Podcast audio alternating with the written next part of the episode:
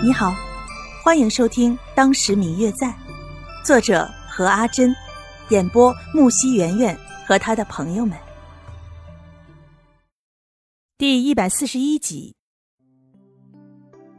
其余人都不太清楚状况，只有刘芷兰是清楚的，也是抽抽搭搭的对着自己的哥哥嫂嫂说道：“母亲曾告诉我，这玉佩是当年祖母出嫁时的嫁妆。”一共两块，全是用上好的白芝玉所做，中间夹杂了几丝血红的玉丝，是当年皇帝御赐祖母家的宝物。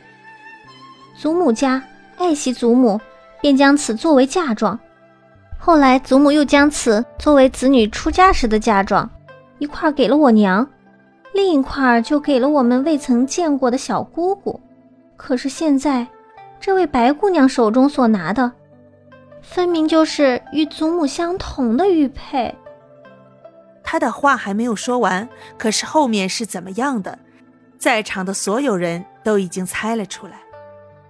刘老太爷看着他们，什么也没有说，也没有表现出过分的惊异来。刘老太爷只是微微有些诧异，倒是刘吉兰夫妇目瞪口呆的，不相信自己眼前所跪的竟然是自己的表妹。难道说小姑姑没死？一时间，刘府里显得很是热闹，下人们也都很意外，没想到自己侍奉的主子家竟然会有这种事情。倒是一些在刘府做事大半辈子的下人们见况，便将那些下人们都支使出去了，谁也不清楚里边到底是个什么样的具体情况。方玉楠见这件事情很快就要有一个结果了，也随着下人们一起离开了。厅堂上，很显然一家人都是又惊又喜的，好不容易压制好了情绪，刘老太爷似乎也是那么顺理成章的接受了白若秋，仔仔细细的询问了他们近年来的情况。当听见自己的女儿因为身体病弱，最终死去时，一家人又哀哀戚戚的半日。最后，在刘老太太的坚持与李氏、刘佩瑜等人的恳求下，刘老太爷终于同意认这个外孙女了。为了不让她受委屈，是以李氏亲侄女的身份收下的。一家人相认之后，刘老太太便要求一家人一起去家里专门为刘佩彤设置的灵位前拜祭。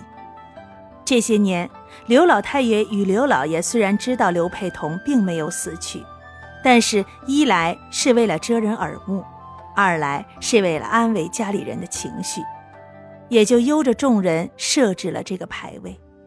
但是没想到这一次，竟然是真的用上了，心里面不禁有些感伤。众人一起到了安置刘佩彤的灵位前，最有感触的。还是白若秋。以前从没想过自己有朝一日真的会找到自己外祖父一家，更没有想到的是，母亲虽然离开了这么多年，刘家人依旧为他设置了一个灵位。嗯嗯，我最亲爱的小耳朵，本集已播讲完毕，感谢您的收听。如果你喜欢这本书，欢迎您多多的点赞、评论、订阅和转发哟。当然，也可以在评论区留言，我会在评论区与大家交流互动的。喜欢这本书就给它点个赞吧，你的点赞和评论是我们创作最大的动力。感谢您的收听。